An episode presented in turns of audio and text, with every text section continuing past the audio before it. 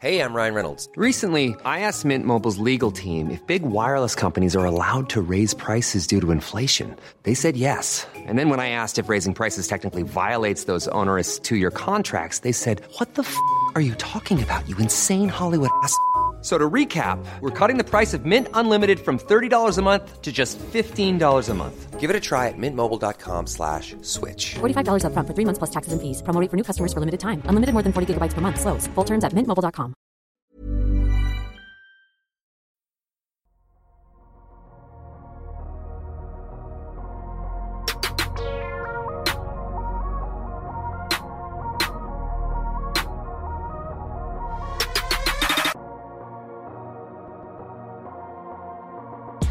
Salut à tous, bienvenue dans ce nouvel épisode du podcast Dunk Hebdo et euh, l'événement NBA de cette semaine, c'est bien sûr la trade deadline, la date euh, limite donc pour les transferts en NBA qui est fixée à ce jeudi, à ce 10 février. Et forcément, on a des choses à dire. Donc pour en parler euh, cette semaine, nous sommes trois une nouvelle fois. Commencez donc par le supporter, je pense, de la team Payton pour le Racing Star Challenge cette année, c'est Alan. Alan, team Lamelo, Scotty Barnes ou pas alors? Team, team Lamelo, Scotty Barnes ou team Cade, Mobley, France? Mais je suis très hypé. Euh, je, vais, je, suis très heureux de, de commencer un week-end euh, par ce genre d'événement qui va me faire ne pas me coucher un vendredi soir. En effet, en effet. Et euh, lui, on le connaît plutôt comme défenseur de Desmond Bain euh, ces dernières semaines. Moi aussi. Mais je sais Attendez. pas. Je sais pas, ça va suffire à le faire rentrer dans la team Isaiah pour le Rising Star. Tom, on suit Desmond Bain? Ouais, Desmond Bain, Anthony Edwards, euh, en mode salamèche, quoi. Effectivement, donc rendez-vous, ça ce sera euh, pour le premier jour du, All-Star Weekend, on en avait parlé euh, dans le podcast de la semaine dernière. Mais cette semaine, aujourd'hui, on va parler euh, de cette fameuse trade deadline. Je ne vais pas m'épancher pendant l'introduction parce qu'il y a beaucoup de choses à dire. Donc, chers auditeurs, auditrices, vous êtes une nouvelle fois les bienvenus chez Dunkebdo, sur les plateformes de podcast, sur YouTube, sur les réseaux sociaux. Et aujourd'hui, on vous offre donc un épisode consacré. C'est l'heure de la trade deadline 2022.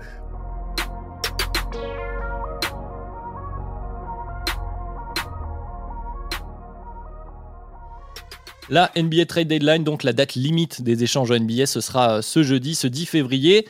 Euh, d'après le site de la NBA, cette tradition remonte à 1947 hein, quand même, mais elle est officiellement tracée depuis 1987. À noter d'ailleurs pour l'anecdote inutile du jour que le premier trade enregistré, il est signé des Bulls, qui ont récupéré donc un certain Ben Pocket qui était à Cleveland. Voilà pour l'anecdote, ça me fait plaisir. Mais donc traditionnellement, euh, la trade deadline, c'est euh, donc à 9h du soir, 9 p.m. East Time, le 16e jeudi de la saison, ce qui nous donne donc ce jeudi euh, cette année. Voilà pour l'historique. On va quand même maintenant passer à ce concept de trade deadline. Et je vais éviter de monopoliser la parole, donc je passe à l'expert contrat et transactions NBA chez De Kebdo. Tom, à quoi ça sert cette trade deadline? Ben, La trade deadline, c'est le dernier moment où tu peux faire des ajustements dans ton roster autrement que par euh, du coup l'ajout de joueurs qui ont été coupés. Donc euh, c'est le dernier moment où tu peux euh, préparer entre guillemets ton effectif pour les playoffs en échangeant des valeurs présentes contre contre des peut-être des valeurs futures pour les équipes qui ne jouent rien et le contraire pour les équipes qui jouent quelque chose qui, qui cherchent à se renforcer pour un push en playoff.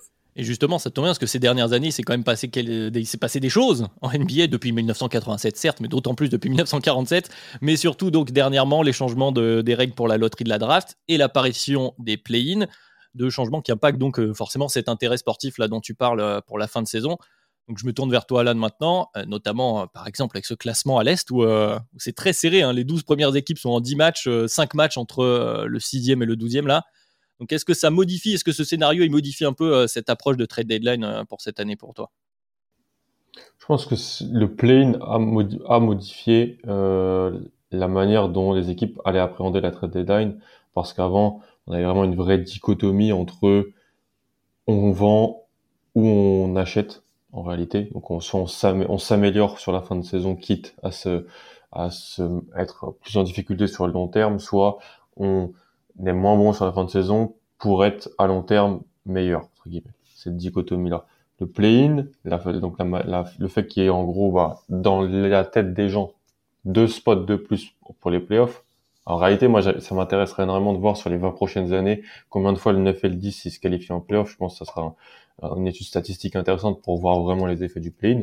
Mais en fait, c'est plus ça donne une chance aux, équipes. Ah, on est dedans. Ah, on peut aller faire les playoffs, on peut aller faire le play-in Et donc, tu peux avoir dans les deux sens, des équipes qui peuvent aller faire le play mais je crois qu'ils n'ont pas envie de le faire, euh, ou leurs fans n'ont pas envie de le faire. Ou tu as des équipes qui sont, euh, bah, on, est, on, on a envie d'aller faire le play il faut qu'on y aille, allez, on essaye d'aller faire un move, un ajustement. Et je pense que ça fait que ça, ça qu'on peut avoir peut-être potentiellement. On n'aura on aura jamais vraiment un énorme chamboulement. On aura toujours des acheteurs, des vendeurs. On aura toujours des gens qui sont peut-être un peu entre les deux. Mais je pense que par contre, ça met un petit peu plus de piment dans la tête des gens sur, voilà, cette équipe elle est 11e, 10e, elle va chercher un joueur. Ah bah, c'est, ça donne, ça peut donner une indication. Ah, on va pousser sur la fin de saison. Par contre, une équipe qui est 9, 10 ou même 8, 8 9, 10 comme Orlando l'an dernier et qui avait, bah, tradé Fournier, Vucevic, Gordon, voilà, c'était un signe. La trade line, pour moi, c'est aussi un moment où tu peux mettre, tu peux signales à la NBA, où tu peux signaler à la NBA et aux, et aux, journalistes, aux fans, dans quelle direction tu peux, tu peux aller. Effectivement, ça nous donne à nous aussi euh, des réponses euh, post-trade deadline. Donc, voilà pour le, contexte, hein, le contexte général, euh, messieurs. Je vous propose qu'on passe au cœur du sujet, aux équipes de cette année. Et pour ça, on a décidé, donc notamment grâce à Tom, de définir deux gros concepts. Tu les as évoqués, Alan, celui des vendeurs et celui des acheteurs, avec peut-être quelques nuances, on va y revenir. Bon, les noms sont assez parlants en soi, tu l'as dit, Alan, mais rapidement, Tom, comment toi tu définirais ça? Comment on catégorise les équipes qui sont a priori vendeuses et celles qui sont peut-être un peu plus acheteuses? Alors du coup, euh, parmi euh, les vendeurs, ça va être les équipes qui vont chercher à déconstruire entre guillemets leur équipe et à prioriser les jeunes ou prioriser le futur et pas cette saison.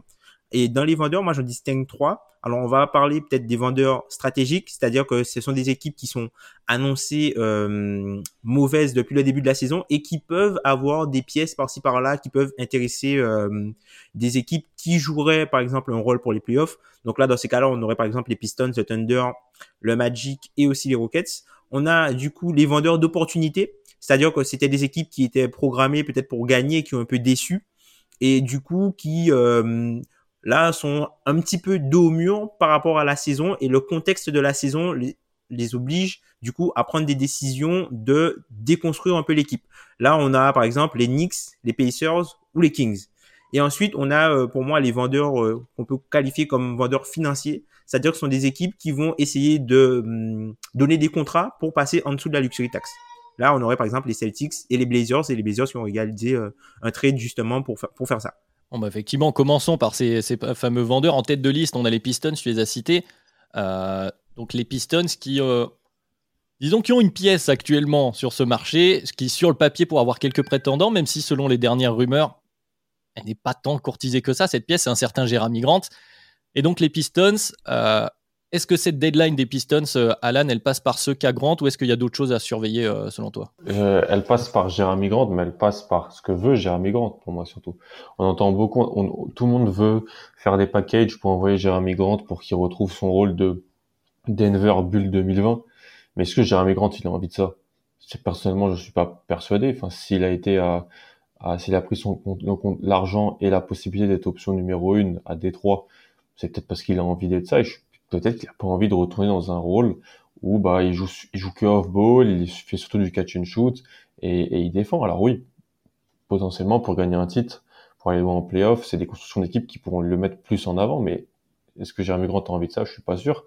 Et en plus, il faut se poser aussi la question de son contrat suivant, parce que en réalité, il y a une extension qui va être possible à, lui donner pour l'équipe qui en fait l'acquisition. Est-ce que lui, il se voit dans ce projet-là? Je suis pas sûr non plus.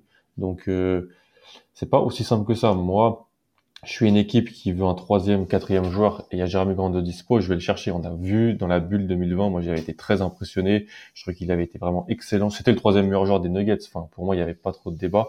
Alors les deux, les meilleurs joueurs des Nuggets étaient sur des planètes euh, incroyables, mais Jérémy Grant, faut pas, faut pas oublier le travail défensif qu'il avait fait dans la série contre les Clippers, même contre les Lakers. Hein, il est bon contre les Lakers.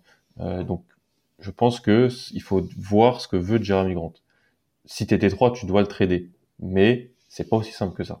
Est-ce qu'il n'est pas là le nœud du problème, Tom Ce que je disais euh, tout à l'heure, finalement, on, apprend selon les rumeurs qu'il y a peu de courtisans pour Jérémy Grant. Est-ce que c'est pas ça qui refroidit tout le monde? Même si sa valeur, euh, à l'instant T, en tout cas pour la fin de saison, là justement, c'est une des questions qui se pose à la trade deadline, sa valeur sportive est intéressante comme troisième, quatrième option quand tu vas viser le titre, etc.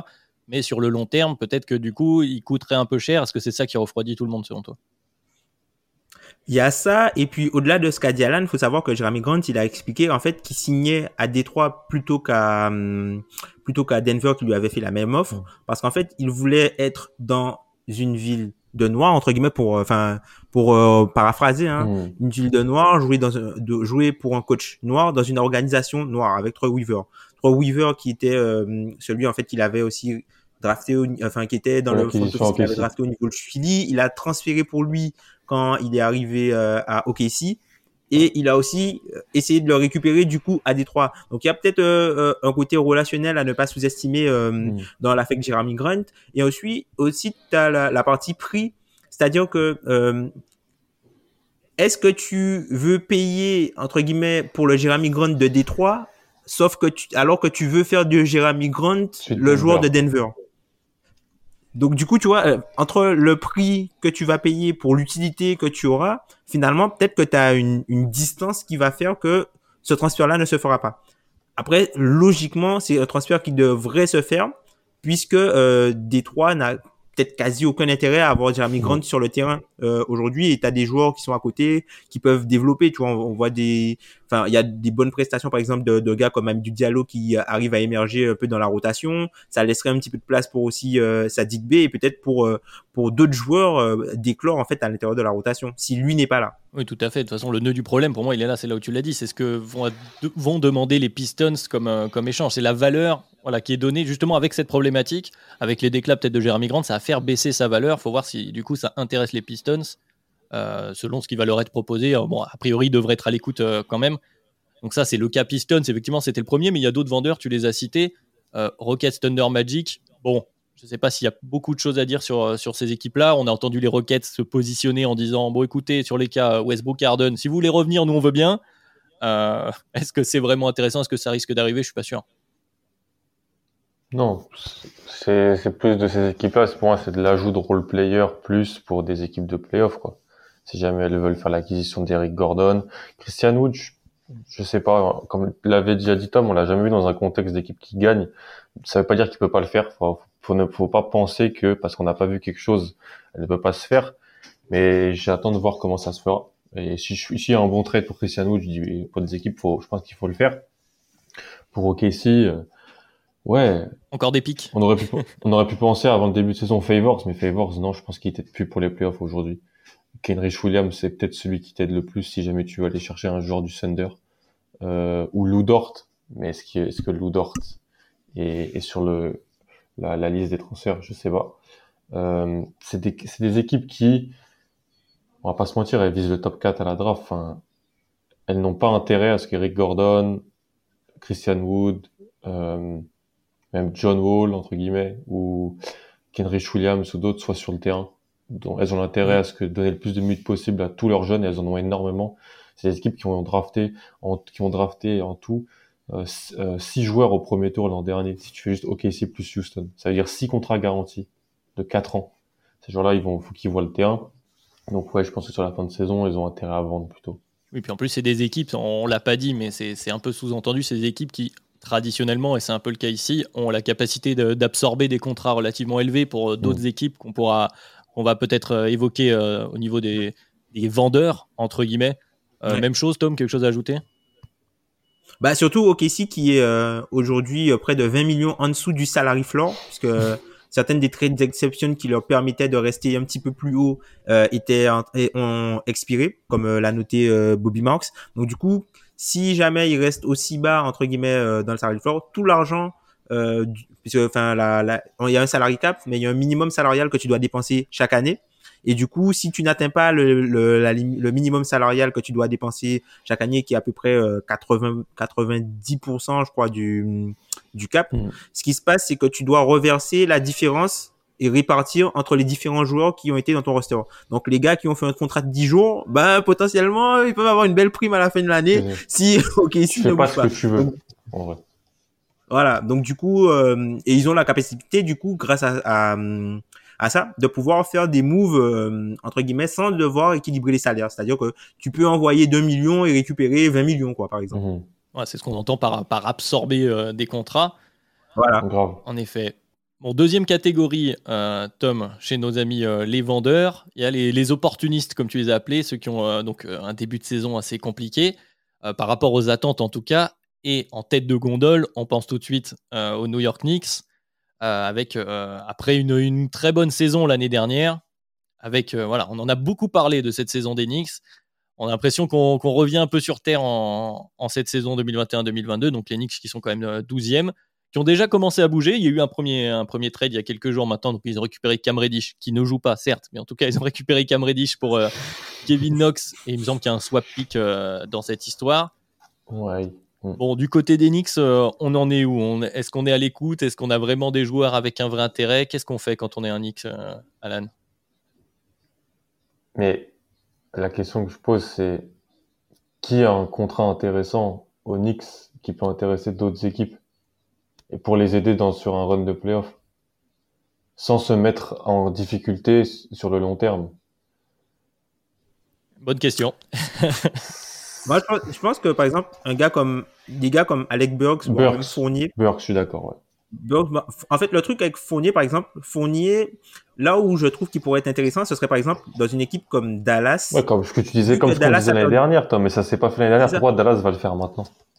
Tout simplement parce que Tim Hardaway ne peut pas jouer jusqu'à la fin de la saison. C'est vrai, c'est vrai, c'est vrai. Donc vrai. du coup, c'est quand même un spot où, même si, enfin, pour moi, Evan Fournier est un meilleur joueur que Tim Hardaway Jr. Du coup, et euh, lui, il joue.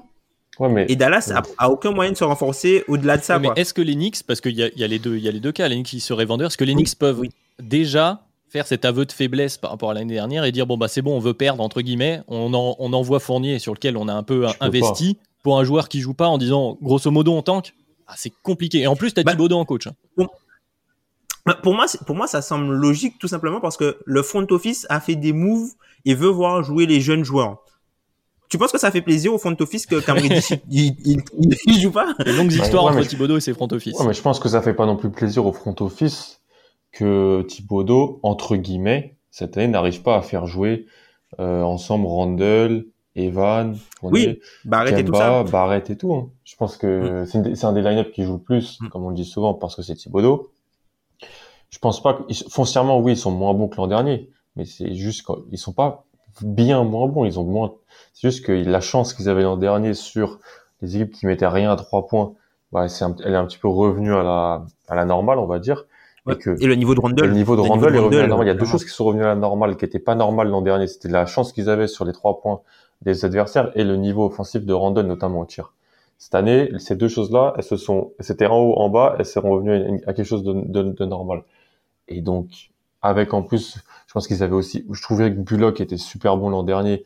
Et d'ailleurs, peut-être qu'il re- il redevient la normale du côté de Dallas, Bullock. Ouais. Euh, il y a plein de choses qui n'étaient pas normales en fait au Knicks cette année, l'année dernière. Il y a Derrick Rose qui est blessé. Euh, voilà, ils ont ils ont un peu moins de chance. La question, moi, je suis d'accord avec Adrien, c'est est-ce que tu peux six mois après et même bon, allez quelques mois après, c'était l'été où ils font, allez, on, a, on avait l'avantage du terrain. Bon, on, on- extension à Randall. On va chercher, on va chercher Evan Fournier sur un gros contrat. Il y a l'extension de Barrett bientôt à laquelle il va falloir penser. Je suis pas sûr que tu peux très déjà Randall, il- le contrat il va devenir très problématique. Je suis pas sûr que tu peux lâcher Fournier, moi, très honnêtement. Ah, ce Fournier, c'est quoi? C'est 3 ans, 4 ans encore derrière? À 20 millions? Bah, il reste 3 ans, il a signé 4 ans 72 millions, 4 ans 82, un truc comme ça, il a dû signer. Ouais, c'est, c'est euh, en, en gros euh, trois ans avec la quatrième euh, en option. Ouais, c'est ça. Ah, c'est- c'est c'est- c'est compliqué à faire à suivre, mais effectivement, en termes de pièces, c'est difficile de voir euh, qui, qui voudrait acheter chez les Knicks. Et Est-ce que les Knicks peuvent faire Après cette Tom, il a raison, après Tom a raison, en vrai, je pense que les- le front office et les fans des Knicks, oui, ils ont envie de voir jouer euh, Grimes, Quentin Grimes, euh, ils ont envie de jouer, voir Grimes, jouer ces, mecs-là. en Quickler, fait. Reddish, Ron Robinson, Barrett, ces joueurs-là, je pense. Peut-être même McBride ou les mecs, des autres mecs Mhm. qu'ils ont draftés. Ça, c'est un peu un point de vue Le froid et meilleur logique. moyen, quoi. c'est ça, le meilleur moyen en fait. Mm. pour- Le meilleur moyen en gros pour forcer Thibodeau entre guillemets à faire jouer les jeunes, c'est lui enlever les vétérans. comme, comme avec- hein, comme avec Stevens sur certains moments à Boston. Effectivement, mais ça, c'est l'analyse froide et, lo- et logique. Et c'est vrai que, enfin, pour moi, j'y reviens, mais ce, ce nœud du problème de l'aveu de faiblesse que ce serait, euh, et puis du coup, du, du manque de lucidité que tu as eu cet été, parce que c'est ça, au moment où tu décides de dire, bon, on a eu l'avantage du terrain, tout ce que tu viens de dire, Alan, je vais pas, je vais pas re- te reciter. Et ben, au moment où tu fais ça, c'est un, un constat que tu fais, c'est une analyse. Et si là, tu reviens dessus, c'est que tu avoues que tu as mal évalué ce qui s'était passé. Et donc, tu as mal fait ton boulot. Donc, euh, c'est aussi compliqué d'un point de vue d'un front office de, Ouais. de prendre cette Après, décision. souvent, il faut, il faut quand même prendre les décisions plus trop tôt plutôt que trop tard. On va pas se Donc, est-ce qu'ils auront le courage de le faire et le parce que c'est plus dans les médias ou dans les fans que ça va ça va râler. Si eux ils sont droits dans leur bout- dans leur che- dans leur chose dans leur dans leur botte qui savent où ils vont où ils vont et qu'ils arrivent un peu à se délaisser d'un ou deux contrats qui sont pas bons, je pense qu'ils seront satisfaits. Après, il faudra le vendre au public. Bon, bah, affaire à suivre pour voir si ça va bouger du côté des Knicks. Parmi les autres euh, opportunistes euh, dont on risque d'entendre parler, pour le coup, il y a les Pacers, avec évidemment euh, le, la, la valeur de Miles Turner, on en parle très souvent. Il y a aussi le cas Sabonis. Il y a même le Caris Levert, TJ Warren. On- est vraiment euh, du côté des Pacers, qui sont traditionnellement toujours cette équipe moyenne en bas de tableau, playoff, euh, play-in. Bon, là, on est loin quand même. hein. On est 13e du côté des Pacers. Ils sont à voilà, 19-35 c'est compliqué, il va falloir faire quelque chose. Ils ont des joueurs avec une certaine valeur. Qui on voit bouger en premier plutôt, euh, Tom? Moi, je pense plus à Caris Levert. Je pense que c'est un joueur qui a peut-être plus que certaines équipes qui sont dans les acheteurs recherche. Par exemple, euh, tu vois, on a parlé de Dallas. Par exemple, eux, par exemple, c'est typiquement une équipe qui pourrait être intéressée par le contrat de Tim Hardaway Jr. qui, même s'il joue pas, c'est un joueur qui a encore un long contrat derrière et c'est dans le, la stratégie entre guillemets de de de retool en fait de d'Indiana de récupérer des joueurs qui ont déjà un long contrat pour remplacer ceux qui portent. Comme ça, ils sont, ils s'assurent, parce que personne ne signe vraiment à Indiana, quoi. Donc, ils récupèrent déjà qui sont déjà sur des, des joueurs qui sont déjà sur de longs contrats pour ensuite garder, en fait, cette valeur-là et après l'échanger contre d'autres joueurs qui seraient euh, un petit peu plus tard sur de longs contrats. Donc, je trouve que Levert, il a un intérêt, par exemple, pour les Cavs. Il a un intérêt aussi pour Dallas. Donc, je pense que ça peut être la première pièce à, à bouger, sachant que euh, ce qu'ils ont demandé, par exemple, pour Sabonis et le, le cas de la santé du pied de Miles Turner sont pas forcément très encourageants et peut-être qu'ils auront de meilleures offres en attendant l'été, quoi. Ils sont pas pressés. Ils sont pas pressés, je pense. euh, même si euh, le timing est meilleur maintenant, je pense que euh, il y aura plus de. Ils ont, les joueurs perdront pas tant de valeur que ça euh, entre maintenant et la fin de saison. Donc pour moi, ils ont pas. euh, ils sont pas obligés de tout déconstruire dès Ah, maintenant. C'est le point central, Alan, j'imagine que tu es d'accord. C'est effectivement, le- c'est pour ça qu'ils sont dans les opportunistes, les Pacers, parce que oui, ils ont euh, de la matière, euh, des, des- des joueurs avec de la valeur, des choses à vendre, mais ils ne sont pas obligés, eux, de céder euh, au moindre appel. quoi. Non. Et puis, et même si Tom, Ben, on en parle, ils en parlent souvent de la stratégie historique de, des Pacers qui est pas de tanker. Ce qu'ils font depuis deux trois semaines là, les joueurs qui mettent sur le terrain, euh, c'est pas c'est pas du tanking fort, mais euh, il y a beaucoup beaucoup de rookies, il y a des rookies non draftés. Euh, Oui. il y a Terry Taylor, l'ancien d'Austin Pay, qui joue. Ils font beaucoup jouer de Dwayne Washington, Isaiah Jackson. Ces mecs-là jouent. Et quand c'est Levert, qui est ton Walender numéro un, avec tout ça, il va faire des stats, mais ton, ton équipe va pas gagner. Ils ont perdu contre Orlando. Ils se sont, ils, ils perdent beaucoup, beaucoup de matchs. Pas l'impression qu'on les qualifie encore comme tanker ou choses comme ça. Je pense qu'Indiana, ouais, ils vont être à l'affût. Et comme l'a dit Tom, c'est pas grave. Au pire, il y a les blessures entre guillemets, ils sont blessés, Tur- Turner et, ça, et parfois Sabonis. Donc, s'ils jouent pas, c'est pas content, c'est parce que ils sont blessés. Donc, euh, moi, j'attends de voir. Le vert, ouais, il y a des, y a, même si c'est pas un joueur que je, je trouve extrêmement valuable dans un, un pour les playoffs, hein. Il a besoin de beaucoup de tirs pour marquer des points. Il y a pas beaucoup sur la ligne. Il, il est pas incroyable dans la création pour les autres. Il est tellement dépendant de son tir extérieur et de son pull-up. Mais dans des équipes comme Dallas, comme l'a dit Tom, des équipes comme Cleveland qui font jouer, qui n'ont pas vraiment de backup meneur, qui n'ont pas besoin de deuxième initiateur quand leur premier initiateur est pas sur le terrain, surtout si Dallas a un souci avec Brunson, euh, elles peuvent clairement se positionner dessus, clairement. Ah, C'est un opportunisme de situation, on va dire, du côté des Pacers, Ouais. avec euh, les blessures. Du coup, ça. en plus, euh, le vert fait ses stats, ce qui peut augmenter un petit peu sa valeur euh, à l'instant T si, pour, certaines équipes. Euh, autre équipe qui était classée euh, dans, dans cette catégorie, euh, Tom, il y avait les Kings. Alors, les Kings, toujours un grand point d'interrogation. Deux victoires de suite, vi- deux victoires de suite pour les Kings. Ouais, c'est vrai. Et finalement, Après- ils sont pas si loin des play-in hein, si on regarde les, les- les classements. Ils sont C'est ça qui est dramatique. Voilà. Bah, du coup, voilà, bah, je vais te C'est ça qui est lancer là-dessus, dramatique. Tom. C'est ça qui est dramatique. Qu'est-ce qu'on fait? Est-ce que vraiment, là, on est à l'opportunité pour vendre du côté des Kings? Parce que les joueurs avec des valeurs, c'est les joueurs qui, euh, dont tu as besoin sur le terrain pour gagner des matchs. Après, je trou- je trouve que c'est un effectif qui est quand même au bord de l'implosion. Pour moi, tu peux pas, enfin, c'est pas possible que rien ne se passe avec, enfin, le, vu toutes les rumeurs qu'il y a déjà eu à l'intérieur d'équipe sur tous les joueurs limites de l'équipe, Mm. Pour moi, c'est, c'est, c'est impossible que le vestiaire soit sain, en fait. Parce qu'il y a tout le monde qui a eu son nom, euh, à un moment évoqué. Il n'y a dans pas eu un tweet de. NBA Central sur pas un joueur des Kings quasiment. Ouais, c'est ça. C'est peut-être. Keita. Fox, Halliburton, euh, Fox, Halliburton. Hild, à Barnes, part- Holmes. Barnes, un moment Devion Mitchell quand il parlait de Ben Simmons, t'as eu Rishon Holmes aussi, Mm. enfin t'as tout le monde, euh, Buddy Hield, ouais. tout le monde a été à un moment donné évoqué dans des rumeurs de, de. Arclès qui peut être la bonne pièce à Ah. ajouter, on sait jamais. C'est ça, donc du coup, pour moi, il y a au moins un move qui va être fait dans un sens ou dans un autre. En début de saison, je pensais que c'est une équipe qui serait plus allée euh, chercher, par exemple, un joueur qui avait un long contrat, du coup, pour euh, ben, de la même façon qu'Indiana, hein, récupérer un joueur de bon niveau qui est peut-être surpayé et euh, qui a un, un- un long contrat pour le pouvoir le garder à Sacramento. Mais du coup là, euh, je pense qu'ils seront ils seront vendeurs et que hum, je pense que tous leurs joueurs euh, sont quasi sur le marché. Et puis euh, voilà, il y a eu un, un article du coup de hum, de de, de hum, Adrian Wojnarowski pardon d'ESPN qui disait que il quittait les poursuites de Ben Simmons. Mais ça veut pas ça veut pas dire qu'ils seront pas actifs à la deadline et je pense qu'ils seront vendeurs et que il y a au moins deux joueurs du du du 6 majeur entre guillemets qui seront plus là. On en prend un pari alors, Alan? C'est lesquels qui, qui sautent? Enfin, qui, sautent, qui vont être achetés. Qui sautent, c'est un peu dur. C'est super compliqué. En théorie, théoriquement, euh, les, le, le duo Hild Barnes en, peut, est celui qui euh, peut faire du sens dans beaucoup plus d'équipes sans mettre en, en péril le futur à long terme.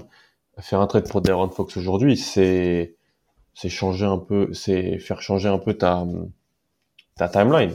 C'est-à-dire euh, moi, si, si, si- si une équipe comme Boston se positionne sur Darren Fox, je suis très content. Mais c'est un gros, c'est un move, c'est un move à faire, c'est un vrai truc à faire. Tandis qu'un Buddy Hield euh, ou un Harrison Barnes, ça peut être plus entre guillemets simple à ingérer pour euh, une fin de saison et un, et un post-run de playoff. Rishon Holmes, pareil. euh, je suis attend de voir. Je pense qu'Arclès va bouger, moi. Et Arclès, ça va être un des trucs les plus faciles à, à, à bouger. Moi, il y a un autre nom, si on prend le, le problème à l'envers, parce que j'entends le, le- Et puis, tu as bien raison, c'est un truc dont on parle souvent, c'est les joueurs qui sont plus simples à intégrer ailleurs, qui ne Mm. vont pas mettre en danger tes finances sur le long terme, etc., etc. Mais du point de vue des Kings, il y a la vraie question, c'est un gars qui s'appelle Marvin Bagley. Ouais, on oublie, hein. On l'oublie. Eh. On oublie, Ouais, mais est-ce qu'on, est-ce qu'on, quand même, on n'a pas... S'il y a des... Mais tu des- penses quoi? Tu, tu, tu penses qu'ils vont une équipe qui va- s'intéresse à Bagley, c'est pour lui, le relancer et donc perdre des matchs ou l'utiliser pour les playoffs? Ah bah, c'est plus première. relancer perdre des matchs, t- t- techniquement, Ouais. je pense aussi. Mais c'est pour ça qu'en fait, c'est le nom que je- que, que Mm. j'imagine peut potentiellement bouger, même si tu devrais pouvoir attendre l'été si tu es justement une équipe dans, dans cette optique-là. Mais théoriquement, il peut bouger justement pour ça, parce qu'a priori, bon, Bagley du côté des Kings, c'est. On, on arrête, on arrête cette tentative de, de- de timeline-là, entre guillemets, ce que tu évoquais pour. C'est quand même 11 millions cette année, Bagley. Ben oui. Ouais. C'est quand même 11 millions. Sachant qu'il y a très peu de chances qu'il soit prolongé euh, à la, à- parce qu'il est, le- il est euh, agent libre restreint. Et euh, enfin, il y a, pour moi, il y a très peu de chances que les, les, les Kings lui proposent, par exemple, la, la qualifying offer. Donc lui, il a plutôt intérêt d'essayer de rejoindre une équipe qui a ses droits entre guillemets euh, et qui- aura ses, ses, ses, entre guillemets ses droits pour le prolonger euh, à la fin de la saison, Mm. plutôt que euh, rester aux Kings, se voir euh, enlever entre guillemets sa qualifying offer et arriver sur le marché euh, en tant qu'agent libre finalement non restreint qui enlèverait ses capoles d'entre guillemets des, des finances de Sacramento et se retrouver en concurrence avec des gars comme Montrezarel pour une mid-level Ouais. exception par exemple. Complètement. Une équipe comme, euh, je, je, je serais lui, j'es- j'espérerais un- atterrir à Portland dans un truc comme ça, quoi. C'est, je pense. Un truc à la relance Voilà, quoi, un projet un peu exactement. euh, Même Indiana, je vais pas dire vois, bancal, mais, ouais. un projet un peu de, de, de, fin, de, on tente, on tente des secondes, des Voilà. projets de se- seconde draft. quoi. Exactement. La pause draft. Voilà, c'est ça. Eh bien, affaire à suivre pour, euh, pour les Kings et pour Bagley. Euh, je propose à passer à la catégorie d'après, parce qu'il y en a beaucoup des équipes NBA, mine de rien, donc on a beaucoup de choses à dire. Euh, les derniers vendeurs qui ont été euh, catégorisés chez nous, c'est ceux qui sont plus là pour des moves financiers, qui, qui surveillent la, la fameuse taxe. donc il faut faire attention à cette taxe. Et on a commencé à en voir, notamment, je propose de commencer par les Blazers, puisque c'est le gros trade, entre guillemets, le premier gros trade à l'approche de cette trade deadline qui a eu lieu, avec donc euh, Norman Powell et euh, Robert Covington qui ont été échangés pour euh, Bledsoe, Winslow, Keyon Johnson et un second tour de draft, il me semble. C'est ça. Bon, du côté des Blazers, on prépare l'après Lillard ou, euh, ou on pense que ça va rejouer derrière, euh, ça va repasser des coups de fil? Je pense pas qu'on prépare déjà l'après Lillard. Je pense qu'on essaie de, de garder entre guillemets de la flexibilité déjà pour payer Simmons, puisque je pense qu'ils se sont rendus compte avec euh, ce qu'il est en train de produire là cette saison que euh, peut-être que ce qu'ils avaient imaginé euh, dépenser pour le garder, t'as des équipes qui seraient prêtes à mettre un peu plus et du coup ils ont besoin de se sécuriser entre une entre guillemets une marge entre la luxury tax et euh, le cap pour pouvoir le re-signer tout en ajoutant une pièce supplémentaire par exemple avec la MLE euh, à l'été prochain. Donc c'est plus vraiment euh, un mini nettoyage entre guillemets des finances pour pouvoir euh, potentiellement faire un move pour se renforcer un petit peu plus tard. Ou avoir l'opportunité de continuer à déconstruire en euh, par exemple en pour euh, si par exemple il y a un transfert de, de, de CJ McCollum en étant capable par exemple de le mettre dans, dans un échange et de récupérer de plus gros contrats ou du moins une somme de plus gros contrats en ayant cette flexibilité là c'est une flexibilité qu'ils avaient pas. Là c'est quelque chose qu'ils peuvent se permettre de faire C'est ça, tout le monde crie au vol dans le trade. Oh, qu'est-ce qu'on a fait? Qu'est-ce qu'on fait les encore? Un, trade peut être gagnant pour deux équipes. hein. En réalité, il peut être, moi je le vois gagnant pour les deux équipes ce, ce trade. Que joue Portland? Mais que joue Portland cette année? Arrêtons. Portland, si, si Au basket, encore à mais je suis même pas maxi- Oui, mais si, t'es dur. S'ils seraient encore à leur max, à leur maximum, même avec Damon Lillard, avec cet effectif-là, ils vont encore se faire taper avant les finales de conf. Encore. Donc, pourquoi tu veux faire ça? La blessure de Damon Lillard peut limite t'aider à envisager cette fin de saison en te disant, bah, ok, on va, là, ils ont récupéré des, on peut penser que ça se trouve, ils aimaient beaucoup Keon Johnson avant la draft. Ça se trouve, euh, ils se disent, comme l'a dit Tom, ça nous fait des contrats qu'on peut empiler, qu'on peut ensuite aller euh, utiliser pour s'insérer dans des deals, récupérer euh, des, de futurs joueurs de rotation ou récupérer encore des assets. On ne sait pas quel est le projet, il n'est pas clair. Il n'y a pas un proprio ou un GM qui est sorti qui a dit voilà la timeline de- des Blazers maintenant c'est ça. Euh, par contre, ce qui est sûr, c'est que je pense que c'est pas le dernier parce que je pense que Nurkic, CJ, même Nance, des joueurs comme ça sont potentiellement tradables. Moi, il y a que Damon Lillard que je. La question, c'est pas on prépare l'après Lillard, c'est On prépare l'après duo Euh, Lillard-TJ, quoi. voilà, c'est ça. Pour moi, on prépare peut. C'est à deux sciences. Soit on prépare l'après Lillard, soit on prépare la prochaine bonne équipe de Damon Lillard à Portland. Voilà, c'est comme ça que je le vois. Effectivement, c'est ce qui a, ce qui a l'air de. Et j'adore le deal pour les Clippers. Les Clippers, le deal est incroyable pour eux. De toute façon, bah, c'est un deal pour cette année et l'an prochain hein, les Clippers. Parce que c'est- les Clippers, c'est une équipe qui pourra pas utiliser, c'est une équipe qui pourra même pas utiliser, euh, enfin, vu jusqu'où ils sont dans la taxe entre guillemets, tu pourras pas sur le marché récupérer des joueurs du niveau de ceux que tu as récupéré. Complètement. Donc tu récupères du coup euh, Powell et Covington. euh, Norman Powell qui est sous contrat pour plusieurs années. Mm. Donc ça te fait un salary slot que tu peux peut-être euh, entre guillemets euh, après mettre avec autre chose pour aller chercher peut-être un autre joueur, par exemple du type Jeremy Grant, puisque par exemple Détroit c'est une équipe qui est capable d'acheter un joueur qui a un long contrat. Mm. Comme on l'a dit un peu un peu comme Indiana. Ou même peut-être un peu plus tard, ça peut te permettre aussi de rendre disponible quel- quelqu'un comme euh, Luke Kennard ou quelque chose comme ça, tu vois. Et puis de l'autre côté, tu as aussi les bird rights de Robert Covington que tu pourras re-signer en étant très largement au-dessus de la taxe, quoi. Ce que tu n'aurais pas Pour un pu faire sign si and tu trade ou pour le garder. Exactement. Parce qu'il faut pas, faut pas se mentir, là, sur les postes 2, 3, 4, ils sont archi, Ils sont archi profonds. C'était déjà le cas avant, c'est- encore plus le cas. Ils sont méga blindés, donc soit t'es super bien puisque t'es blindé, donc c'est bien d'être blindé si tu veux jouer le titre et que ton proprio il est prêt à payer, soit bah, tu peux utiliser deux de ces joueurs-là, mais les mettre avec des contrats et récupérer un troisième ou quatrième très bon joueur. Et ça, c'est c'est top pour eux. Quand t'es prêt à payer, de toute façon, tu peux faire ce que tu veux, quasiment. Proprio, c'est ça le proprio. La force du proprio, on le dit souvent, la force du proprio. Quand tu as un proprio qui est prêt à ajouter 25 millions cherry tax pour un move comme ça, alors qu'ils jouent même pas. Enfin, aujourd'hui, ils sont pas. quoi Ils sont septième? Ouais. Euh, ouais, Ils sont septième et ils jouent Euh, même pas le titre. Voilà. Tu vois? Donc, euh, quand tu as un proprio qui est prêt à faire ça, malgré sa position, t'es bien dans la NBA. Mm. Eh ben, on va utiliser les Clippers pour faire, euh, pour faire la transition. Passons du côté des acheteurs, Mhm. parce qu'effectivement, là, on a parlé des équipes qui sont, qui sont plutôt vendeuses. Ah, tu veux pas parler de Boston? Tu veux parler de Boston? Allez, parle de Boston. Je voulais, je voulais dans le timing aller euh, utiliser la transition raison. qui était parfaite, mais vas-y. Boston, donc, qui est aussi dans, les, dans la catégorie financier avec les Ah, Il Blazers. faut pas payer la taxe. Il faut pas payer. la Faut taxe. pas, Je t'en prie, Alan. faut pas payer la taxe. Josh Richardson, euh, je, compte, je le conduis à l'aéroport. Si ça, si, si. Alors qu'il est très très bon. Là, il y a, Udoka a vraiment, depuis quelques matchs, Boston va mieux. La rotation, c'est, c'est extrêmement euh, raccourci et c'est vieilli autour de 9 joueurs, 8-9 joueurs. Nesmith joue plus, Pritchard joue plus, euh, Langford joue mais joue moins qu'avant. Et donc on a vraiment ce, so- euh, ce socle autour de, du 5 de départ avec les deux grands, euh, Grant Williams, Josh Richardson et puis euh, comment Dennis Schroeder. Et je pense que voilà, Dennis Schroeder ou Josh Richardson, s'il y a moyen pour passer sous la luxury tax, de se mettre dans des moves, peut-être des deals à 3, les échanger, tout ça, je pense que ça se fera du côté de Boston. Même si l'équipe va mieux, même si je pense que peut-être il y a peut-être moyen d'aller gratter de l'avantage du terrain au play-in ou avec une grande chance peut-être autre chose, on verra. Mais je pense que si on peut pas payer la taxe et peut-être bien se positionner pour un move cet été, ça se fera du côté de Boston. Tu veux ajouter quelque chose, Tom, aussi sur les, sur les Celtics? Surpris euh, de la bienveillance d'Alan envers le proprio. Il veut sauver de l'argent au proprio.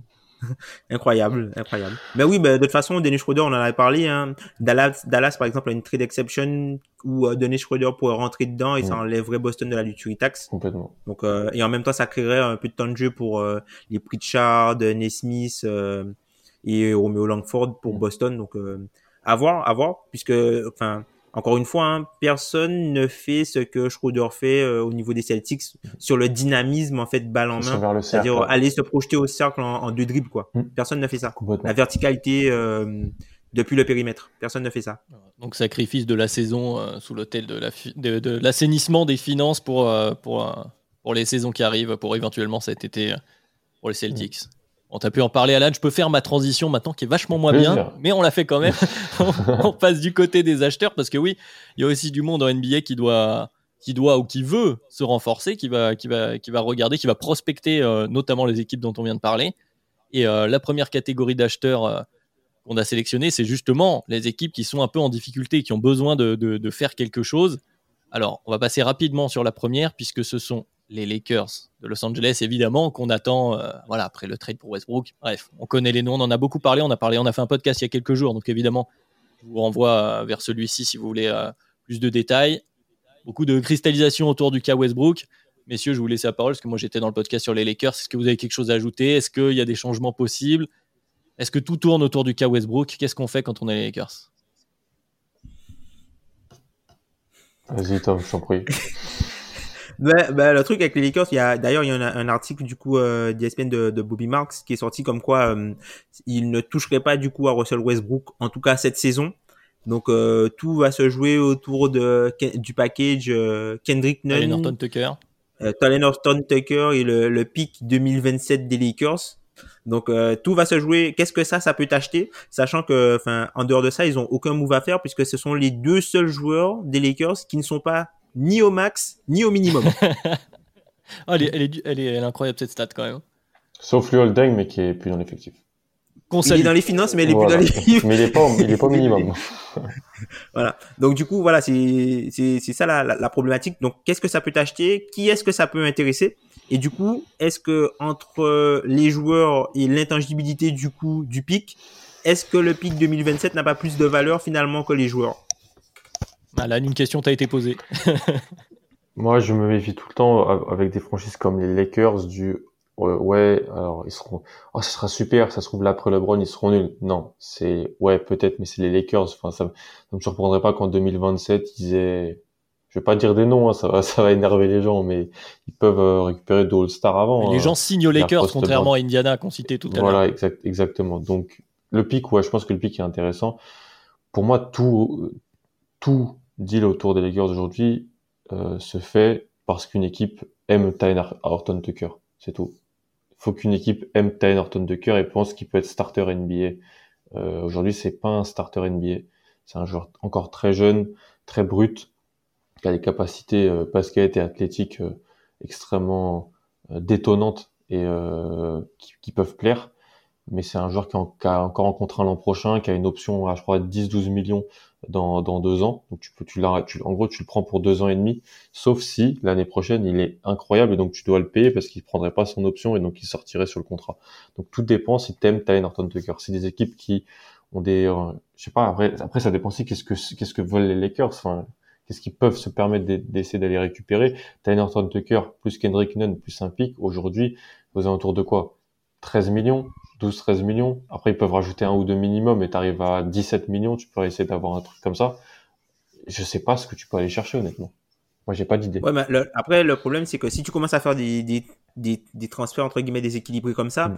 tu as aussi la problématique de roster spot où tu forces l'équipe à devoir couper d'autres personnes pour pouvoir valider le deal. Ça, sinon, tu es obligé d'intégrer une troisième équipe. Et plus tu intègres du monde, plus c'est difficile, quoi. Donc, euh, avoir en termes de contrat et salarialement, qu'est-ce qu'ils peuvent, euh, qu'est-ce qu'ils pourront bien pouvoir s'acheter euh, pour ça Peut-être Eric Gordon, on en avait parlé il y a quelques, mm. on en avait parlé il y a quelques hum, quelques semaines d'Eric Gordon aux Lakers. Peut-être Caris Levert, on ne sait pas. Hein Peut-être aussi ça rentrerait dans. Caris Levert est magnifiquement aux Lakers. Mais du coup, vous donnez aucune valeur, vous donnez aucune valeur à Kendrick Nunn du coup là-dedans. Si, mais il n'a pas joué de l'année. Ouais. Il n'a pas joué de l'année. Et puis c'est une valeur relative. C'est-à-dire que Kendrick Nunn, bon, euh, tu vas pas en faire ton titulaire principal à la main. Quoi. Et mm, Kendrick mm, mm. Nunn, ça a beau être euh, un joueur entre guillemets nouveau dans la NBA, il a 26 ans. Oui, oui. C'est un joueur qui a fait 4 ans de collège et donc même s'il était rookie entre guillemets l'année de la bulle avec Miami, il était rookie à, 24, à 23 ou 24 ans. Il a, il a 26 ans Kendrick Nunn. Ah, donc du côté des Lakers, des difficultés sur le terrain et des difficultés de, de, de package on verra bien s'ils arrivent, s'ils arrivent à s'en sortir. Euh, autre équipe en difficulté. Alors là, je mets un peu plus de guillemets, puisque euh, au niveau des standings, ça se passe un peu mieux. Même si, même si, bon, ils descendent, parce que c'est serré à l'Est. C'est euh, les Brooklyn Nets, du fameux trident Irving, Harden, KD, un trident qui. Comment dire Ça bat de l'aile au sein de. Il n'existe pas ton trident, ils jouent jamais ensemble, ton trident. jamais. Justement, c'est le nœud du problème. Ce qu'a Irving à mi-temps, et le cas ces dernières semaines autour d'Arden qui ne serait pas content, qui voudrait pas prolonger, c'est les, dernières rumeurs qu'on a ah, eues. La blessure de KD. La blessure de KD bah, qui mm. exacerbe tout ça parce que justement euh, dans, les, dans les différents articles on entend Arden qui serait pas content parce que justement il est venu pour jouer avec un trident, il joue jamais et on lui demande la même chose que quand il était à Houston ou, euh, euh, mm. ou, ailleurs, c'est-à-dire de tout faire sur le terrain vu que là il n'y a pas KD donc ça lui plaît pas. Bon, c'est le nœud du problème du côté des Nets est-ce que vraiment, alors avec cette histoire évidemment euh, avec les Sixers, est-ce qu'on croit vraiment que ça va bouger autour des, des, des gros stars ou est-ce que ça va plutôt être à la marge? Hmm. Je pense que ce sera plus à la marge, moi, je pense. Hein. En tout cas, jusqu'à la fin de la saison, je pense que ce sera à la marge. Après, c'est vrai que Brooklyn, ils sont peut-être dans une situation d'urgence avec sept défaites de suite quand même. C'est pas, c'est pas rien. Après, ils ont toujours le Joker Kevin Durant qui est un très très gros Joker. Quand tu fais ça, euh, c'est comme, euh, c'est comme l'espèce de carte Joker au ouais, là. voilà. c'est un, un, gros Joker qui te donne énormément de marge. Donc oui, ils ont, ils ont cette carte là à jouer. Et on a vu que bah, cette équipe là, quand elle avait Kevin Durant et euh, James Harden et même s'il y avait des défaites, elle fonctionnait. Mm. Donc si un jour tu peux avoir du coup cette équipe-là avec les trois et le supporting cast, ça peut aller. Là où je pense que ça peut être plus inquiétant pour eux, c'était, ce serait au niveau du supporting cast. Ce serait ben, par exemple Joe Harris qui est euh, l'an dernier qui était le quatrième membre vraiment de du, du, du Trident, qui est le quatrième joueur le plus important, qui est blessé euh, à la cheville, qui a demandé une deuxième opinion c'est jamais bon signe oh, quand un joueur de, demande une deuxième opinion. Donc, du coup, peut-être que sa fin de saison pourrait être compromise et du coup, c'est un gros salarié, salarié slot, entre guillemets, où tu as une production zéro. Et tu vois que les paris qu'ils ont tentés au minimum, ben, ben, comme tous les joueurs au minimum, ben, c'est du, soit c'est bon, soit c'est mauvais, ou soit c'est très mauvais. C'est vieux, mais, souvent vieux. Et c'est jamais, euh, et, si, et, si, tu veux, c'est jamais constant dans la saison. C'est-à-dire que tu en auras un qui sera bon, qui sera pas bon. Et puis l'autre problématique des Nets, c'est euh, ben, le supporting cast entre guillemets défensif qui n'a pas assez de minutes pour pouvoir peser en défense, tu vois. Enfin les euh, tous les, les, Brown, euh, comment il s'appelle, Nick Claxton qui est un petit peu en difficulté, euh, Javon Carter, voilà tous ces mecs là, ben au final t'as as tellement pas d'attaque avec euh, l'absence de Durant et tout ça, quand tu es obligé de, de, de, compenser. Et en fait, ces mecs-là qui sont des, des, des, joueurs entre guillemets de mission défensive, mm. ben, ils sont un petit peu mis sur le côté parce que l'attaque est morte. Ils sont obligés de mettre Cam Thomas là dernièrement sur leur road Voilà, trip. et voilà, ils sont obligés. Ils sont obligés pour générer de l'attaque et ils se prennent. Ça, ça fonctionne pas du tout en défense. T'es obligé Mm. de mettre Patty Mills beaucoup, beaucoup. T'es obligé. De... C'est super compliqué. Ouais, et tu- Moi, je suis eux, je, je reste droit dans mes bottes et je bouge pas pour un gros truc. Je, je cède pas au vent de panique, je cède pas au, au logoré de Shams Charania et, et, et, et tout ça. Euh, là, franchement, si tu, si, t'en- là, si tu, si tu fais une quelconque gros move, je pense que ça peut être euh, assez, euh, très peu positif, très peu, très peu positif pour l'image euh, que tu renvoies à un mec comme KD ou, ou, ou- ou quelque chose comme ça. Donc, euh, un mouvement à la marge, comme l'a dit Tom, peut-être aller chercher, ouais, un, un, un- eux peuvent se positionner, je sais pas, sur un Arclès, sur un, un truc comme ça, ou un, un espèce de septième, huitième joueur, neuvième joueur. Parce que là, franchement, moi, les James Johnson dans le 5, les, Ouais. les Patty Mills, les, les Patty Mills à plus de 30 minutes, les Cam Thomas ont joué plus de 30 minutes. Blake Griffin Euh, on est en à 2000 58 ans. Voilà, Blake, c'est ça. On est, on est en 2022. hein. Euh, on n'est pas en 2024, on n'est pas en 2025. On est où? On n'est pas en 2015. On est en 2022. Donc, si tu veux gagner le titre aujourd'hui, ces joueurs-là doivent, ces joueurs-là doivent moins jouer. Et donc, il faut peut-être des joueurs un peu plus euh, pas prêts pour les, une, une joute de playoff. Je sais pas. C'est assez compliqué, mais je pense qu'ils peuvent trouver quand même un ou deux trucs à faire. Oui, puis que- comme tu l'as dit, l'image qu'ils ont construite euh, ces quelques années pour faire venir euh, leur free agent, etc., ce serait Mm. dommage de la ternir sur un move de panique. Et puis de toute façon, le Mm. pari que tu as fait, et tu le savais, euh, que ces trois-là, tu n'allais pas les avoir souvent, c'est que tu n'as pas besoin de faire 1000 matchs. Si tu as les trois au bon moment, ça peut le faire pour aller au bout de toute façon. Ils, ils te font quand même peur. C'est-à-dire que tu te dis en playoff, si tu tombes contre les Nets et il y a les trois, voilà. Là, c'est quand même le scénario catastrophe pour eux en réalité. T'as Mm. Kevin Durant qui se blesse, t'as Kyrie qui a joué quoi, un, di- un dixième des matchs, un, un neuvième des matchs. T'as Joe Harris qui a pas joué quasiment parce qu'il est blessé. Maintenant, Harden est blessé. Enfin, c'est un scénario catastrophe. C'est- c'est- Et là, c'est arrivé en plus dans, le- dans, dans, dans leur road trip à l'ouest où, où tout le monde s'est dit, oh super, Kyrie va pouvoir jouer parce que c'est à l'ouest. Bah, ouais, mais ça tombe au moment où en fait, bah, Harden se blesse, KD est pas là, tout le monde est blessé. Donc, ils se sont fait défoncer partout quasiment. Donc, sauf aux Warriors, quasi, sauf aux Warriors, mais Ouais, Sept défaites de suite, hein. Ouais. Sept défaites de suite. Et là, même, on enregistre, je, pense qu'ils vont perdre à Denver ce, ce soir aussi, où on enregistre parce que Mm. ils sont sans les trois gros, sans les quatre, tu me diras. Donc, euh, vraiment pas simple. Vraiment. Faut, je pense qu'il faut attendre que la tempête passe, on va dire.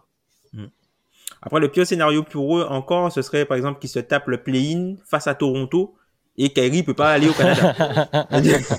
Ouais, et puis, et puis, il peut pas jouer à New Ouais. York, il peut pas aller au et Canada. puis sur un match, sur un match en 2022, le- tu peux En te prendre play-in, un faut barrage faire à gaffe. trois Si t'es en play-in, faut qui. gaffe. Tu, tu peux te prendre un Ouais. barrage à trois points contre n'importe qui. hein. Donc, euh, c'est super complexe. Et ouais, en parlant de, de, de- de blessures qui tombent mal, il y a une autre équipe qui pourrait être euh, un peu acheteuse, c'est le Jazz, euh, avec euh, donc Joe Ingles, qui malheureusement s'est blessé, qui est out pour la saison et qui est quand même une pièce Ouais. non négligeable de la construction euh, de ce Jazz. Euh, Et, place fin- et pièces financières aussi. Pour eux, qui est plus facile à bouger que d'autres, pièces. oui, parce qu'en plus il est en fin de contrat, si, je- si je dis pas de bêtises. Ouais, puis il a un contrat, et un contrat pas énorme, tu vois. Donc, euh, tu pouvais l'ingérer, quoi, je pense. 14 millions, à peu près, ça, 13 14 c'est millions ça. à peu près. Du coup, euh, le Jazz, on en parle régulièrement hein, chez Dunk de cette équipe qui, voilà, en saison régulière, fait des bonnes perfs, doit passer un cap en playoff, qui a, qui a récupéré Bogdanovic là cette année. On commençait à se dire, allez, peut-être pourquoi pas? Et tu perds Joe Ingles. Bon, Euh, est-ce que ça met fin aux ambitions pour cette année? Qu'est-ce que qu'est-ce qu'on fait, Tom? Je pense que ça les met un peu sous pression, sachant que, enfin, Joe Ingles c'est un, un joueur qui était important dans le, le fonctionnement de l'équipe et dans son rôle de connecteur. Alors oui, il était un petit peu en deçà cette saison euh, au niveau du tir à trois points, et notamment par rapport à la saison de, l'an dernier, qui était peut-être quasiment la, la meilleure saison de sa carrière, où il était en course notamment pour le, le sixième homme de l'année. Ben, enfin, c'est un joueur qui est hyper important pour la, pas forcément la culture, mais la façon dont joue le jazz. C'est un, un grand playmaker qui est capable de shooter, qui a euh, une belle vision de jeu et qui du coup décharge beaucoup entre guillemets euh, les Mike Conley, les euh, Donovan Mitchell et, et qui est important pour le banc parce que c'est un joueur qui fait très peu d'erreurs. Et du coup, le fait que lui s'en va, il va être remplacé par exemple par un, un joueur du profil par exemple soit euh, Eric Paschal ou euh, euh, Rudy Gay, qui sont des joueurs qui sont dans presque quasiment dans l'opposé en fait. Ils sont vraiment dans l'opposé, qui n'offrent pas autant de spacing, qui sont pas des joueurs, euh, qui sont plutôt des ball stoppers entre guillemets, là où euh, Joe serait plus un, ball mover. Et euh, c'est vrai que ça pose énormément de, pour moi, de, de soucis au Jazz. C'est vraiment qu'est-ce qu'ils vont faire au niveau de ce slot-là. Et plutôt que de chercher, par exemple, un remplacement à Joe Ingles euh, poste pour poste et dans le style qu'il veut, je sais pas si l'autre option, ce serait essayer de partir, par exemple, dans l'autre sens et du coup d'essayer de renforcer peut-être l'équipe défensivement en allant chercher un, protecteur de cercle secondaire. Alan? Ah, Moi, je veux, je veux renforcer l'équipe défensivement, mais je veux pas un protecteur de cercle secondaire. Je veux sacrifier euh, du profil offensif pour chercher quelqu'un pour défendre le point of attack. Je, ouais, ouais, ouais. Ils n'iront nulle part en play. Tu penses que c'est plus urgent que ça? Tu penses que c'est plus urgent Je pense que c'est la chose la plus urgente pour eux. Euh, ils, ils peuvent pas aller loin en playoff et en plus ça va encore, ça va être un cercle extrêmement vicieux parce que c'est encore Gobert qui va prendre sur la euh, dans les médias avec les critiques et tout sur les, les, les settings playoff parce que eh ben ça sera un convoi euh, de, de joueurs qui vont pénétrer vers le cercle et lui il devra tout faire pense que je pense que j'étais mais c'est un c'est un convoi. Les contre les Clippers l'an dernier c'est un convoi. C'est ce qui arrive au, au, cercle. Ils se font blow by par Reggie Jackson hein, l'année dernière sur plein, plein, de situations. Donc je pense que c'est la chose la plus importante. Et en fait en NBA on n'a rien on s'améliore quasiment jamais sans sacrifier quelque chose sans être moins bon ailleurs sauf si vraiment on a on a une extrême chance.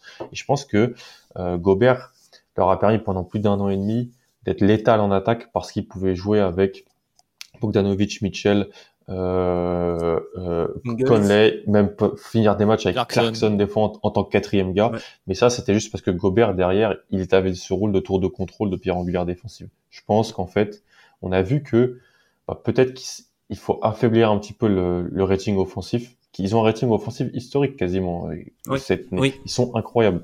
Et il faut, il faut, je pense, pour les playoffs, avoir un joueur capable de beaucoup mieux défendre sur point d'attaque. Moi, je suis un peu déçu par moment de Donovan Mitchell là-dessus. Je pense qu'il peut le faire, mais il le fait pas assez. Et, en playoff, il l'a jamais vraiment fait non plus. Euh, aussi parce qu'il avait un gros, gros euh, Grosse euh, responsabilité. Gros, rôle offensif, voilà. Mike Conley, il, peut plus trop le faire. Clarkson ne le fait pas. Royce O'Neal, c'est O'Neal, c'est beaucoup plus théorique que réel, je trouve, sur le point of attack. Je trouve très bon chasseur loin du ballon et, et tout ça. Oui, je veux, je veux pas parce que je, en fait, je veux le garder. Il leur faut Marcus Smart, toi. Mais il leur faut un mec de 1,90, 1,95, fort sur le haut du corps, qui peut tirer en catch and shoot et qui va euh, s'occuper euh, plus de 50% du temps du, du ball handler numéro 1. C'est cher. Jean-Jean Chart. C'est ça, exactement. C'est cher. Donc ça veut dire se séparer d'un starter ou d'un mec important dans leur rotation, mais il faut qu'il le fasse. Moi, je, c'est une des équipes sur qui je vais vraiment le plus. Pour moi, il faut qu'il fasse ça maintenant, parce que sinon, ça va être la même mélodie encore. C'était pendant les playoffs. Et est-ce que tu penses qu'ils peuvent atteindre, par exemple, un buyout potentiel de, euh, par exemple, Gary Harris? Oui, c'est Gary oui, mais Gary il... Ah, Adrien, il y croit pas. Adrien, il y croit pas du non, tout. Mais Gary euh, On a vu ta moue. J'y ai cru pendant longtemps Tom... Gary Harris, mais... Ouais, Tom, t'as souvent écrit sur la, le, comment surcoter le marché des buyouts. Après, Gary Harris, c'est un marché des buyouts différent. C'est pas un vétéran de plus de 32 ans, type Joe Johnson aux Rockets ou un truc comme ça, qu'on surcotait un peu ou des, si, si, oui, si Joe Harris, si Gary Harris sort, moi je pense qu'il y a des équipes qui peuvent trader, qui peuvent trader pour Gary Harris, hein, franchement, euh, avant la deadline, hein, euh, pour, euh, pour, À 20 millions? Oh oui, t'as des équipes qui peuvent ingérer de l'argent dans un truc à 3. ouais. C'est à voir, mais je pense qu'il faut, il, faut ce défenseur sur les bases extérieures parce que, parce qu'en réalité, toute leur fantaisie autour du, quand Gobert n'est pas là pour la protection de cercle, ouais, mais ça va être quoi en playoff? 10 minutes? Ouais, c'est ça. C'est pas, je préfère les, les 48 minutes, 40 minutes où j'ai un mec qui se fait pas driver sur, euh, hmm. sur la tête tout le temps. Ah bah, bon, Rendez-vous jeudi pour en reparler peut-être, euh, on l'espère euh, pour eux. Josh Hart, c'est incroyable. L'idée est incroyable. Mais... Ou même Melton aussi. Même, Melton, ça pourrait être intéressant pour eux. Eh ben, Il y a des joueurs, mais il faut, il faut être, faut avoir la volonté de sacrifier, comme tu dis, dès maintenant, les pièces nécessaires pour les récupérer. Euh, de toute façon, on va exploser le chrono. Euh, je le dis déjà à l'avance. Je, m'excuse auprès de, Ben, mais on a encore quelques équipes à, mentionner, euh, notamment du côté des acheteurs, puisqu'on vient juste de commencer, même si on va peut-être être plus succinct pour, pour cette catégorie-là mm. qui vient d'arriver, qui sont les opportunistes. Mais du côté des acheteurs, cette fois, on a parlé des Clippers tout à l'heure quand on évoquait le, trade avec les Blazers. Bon, a priori, les Clippers, ils ont fait leur boulot. on ne devrait pas trop les voir, les voir bouger. Complètement. Très bien. Et donc, du coup, le reste des équipes qui sont catégorisées là-dedans, je vais les lister. Et puis après, va- si vous avez des choses à dire, on, on ira dessus. Il y a les Raptors, qui peuvent être intéressants. Le Heat, a priori, qui ne va pas tant bouger que ça. Les Bulls, où il y a quelques questions qui se posent, on y reviendra peut-être. Le Cavs, euh, les Cavs, pardon, et, euh, et les Grizzlies. Euh, Tom, tu veux parler de qui?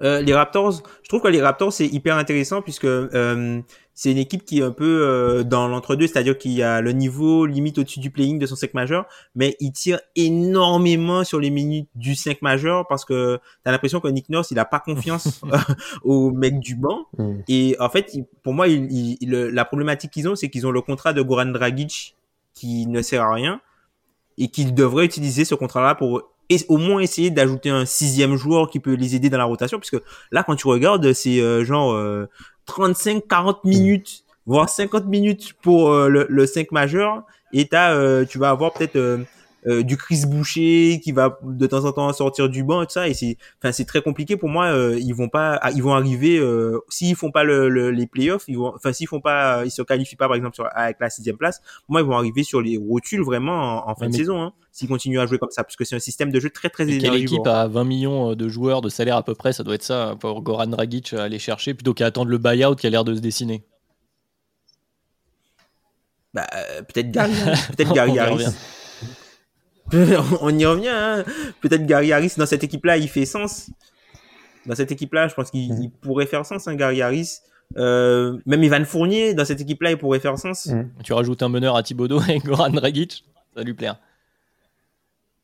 Clairement, moi, enfin, je trouve que, enfin, ces gars-là, ils font sens. Après, dans, j'ai, j'ai entendu pas mal de fois, par exemple, euh, Domantas Sabonis mentionné pour euh, cette équipe-là, mais je pense pas que euh, ils seront vendeurs, euh, ils seront vendeurs de pour, euh, voilà, c'est, c'est, ça- c'est plus une équipe qui cherche à assainir ses finances. Par exemple, si ils essayent de, de, ils proposent à Houston le contrat de Goran Dragic avec, je sais pas moi, un second tour de draft ou un joueur qu'ils ont drafté cette année pour, euh, par exemple, intégrer euh, Eric Gordon. Par exemple, tu vois, Eric Gordon, dans le système et dans le, la façon de jouer de Toronto, il rentre. Toronto peut se viser en troisième équipe aussi dans, dans un trade là-dessus. Ça peut servir à ça aussi.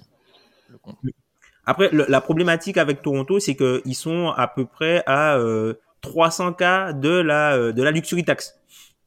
Donc du coup, je pense pas. Enfin, en termes de, de salaire, il faut que ce soit quelque chose plutôt d'équilibré, puisque je pense pas qu'ils iront dans la luxury tax, puisque aujourd'hui, quand tu vois les équipes qui sont dedans, avec la redistribution, c'est 10 millions quand t'es pas dedans, c'est 10 millions récu- récupérés quand t'es pas dedans, quoi.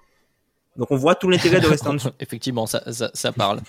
Euh, dans ces équipes opportunistes, toi, Alan, est-ce qu'il y a une équipe qui t'inspire Les Raptors aussi peut-être ou, euh, Non, je, a tout dit, je trouve, sur les Raptors, et que c'est les, les quatre joueurs, de leurs 5 plus, soit Siakam, soit, soit Precious Achua, c'est les seuls 5 qui ont joué plus de 150 minutes pour leurs deux équipes, et les autres, ils ont pas un 5 qui a joué plus de 100 minutes. Ça prouve toute cette dichotomie qu'il y a dans l'utilisation.